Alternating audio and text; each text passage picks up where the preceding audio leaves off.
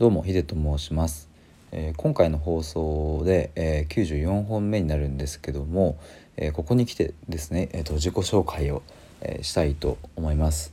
すでにフォローしてくださっている方とかもですねあのそもそもこいつ何者なんだみたいな 感じになってるとはあのそんな人もいるかなと思ったので、えー、とちょっと改めて、え話したいと思います。で先に、えー、と今何をしているのかってていうところなんですけどもえっ、と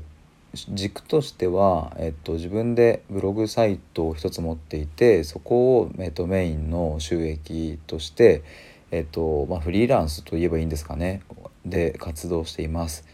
でノートとスタンド FM に関しても、えっと、今毎日更新をずっと継続していて、えー、ノートはもう260日ぐらい突破して、えー、スタエフも何日だろうなちょっと1日数本撮ってるので分かんないんですけどももう、えー、始めたのが6月後半なので結構な日数が経ってます。えー、っていう感じで、えー、自分の、えサイトとノートスタエフを日々の活動の中心としていてでノートスタエフについては別に特に収益とかはなくて、まあ、趣味の段階なんですけども、まあ、これは本当に3年とか5年とかのスパンで、えーとまあ、ゆくゆくは何か形になったらいいなというそんな思いを込めて毎日継続している感じです。えー、が一応今の状況ですね。で年齢は26歳です男です。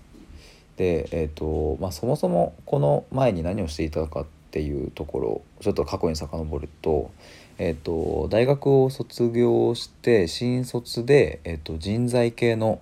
会社に入りました。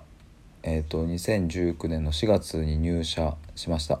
でそこでは、えーと、新規開拓の営業とか、まあ、既存のお客さんとかも持って、えーとまあ、基本営業ですねをしていました。で、えー、と会社を辞めたのがですね2020年の8月なので、えー、と約1年と5ヶ月ぐらいえ働いて、えー、と会社を辞めました。で理由についてはですねまた詳しくいつか話したいんですけども、まあ、簡単に言えばあの本当に挑戦するための一言につきます。えっとまあその会社自体は、まあ、世間一般的に言っても割とその、まあ、会社にずっととどまるというよりは、うん、割と3年とか5年とかまあ、早い人だったらもう本当に1年満たずで、えー、と辞めるような方もまあ多いので、まあ、1年半弱で、えー、と辞めた僕もまあそんなに「え辞めんの?」みたいなそんなに驚かれた要素もなく「あまあそうなんだ」みたいな「頑張ってね」みたいな感じで、えーと、温かく、えーと、こう追い出してくれたというか、えー、見送ってくれたという感じですね。えーとまあ、ざっくり直近はそんな感じです。でまあそれまでは、まあ、大学は普通に通って野球サークルに入ってましたし、えー、それより前はえーと、高校野球も本気でやっていて中学も野球やって小学校も野球やってみたいなまあずっと野球をやってきたという感じです。幼稚園を卒園してすぐに、えーと、野球を始めたので小学校6年間中学高校の3年3年で、まあ、約12年は、えっと、部活動というか本気で野球をやっていたことになります。まあ一応野球サークルっていう、まあ、遊びですけどもそれも合わせれば約16年ぐらいずっとやってきました。まあそんな感じで野球を本当に軸として生きてきたのでえっ、ー、とまあ本当に世間でいう流行とかはまあずっと昔から疎かったですし何かこれといって興味があったものがあるかといえば別に特に興味が あるものもなくて、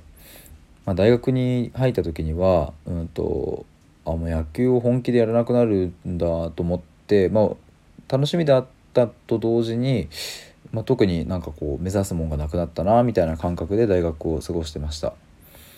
でまああの大学の3年生ぐらいの時に就活をした時に、まあ、自己分析をしたんですけども、まあ、そこであ自分考えること結構好きだなと特にこう深めていくなぜだろうって深めていくのは好きだなっていうことに気づいて、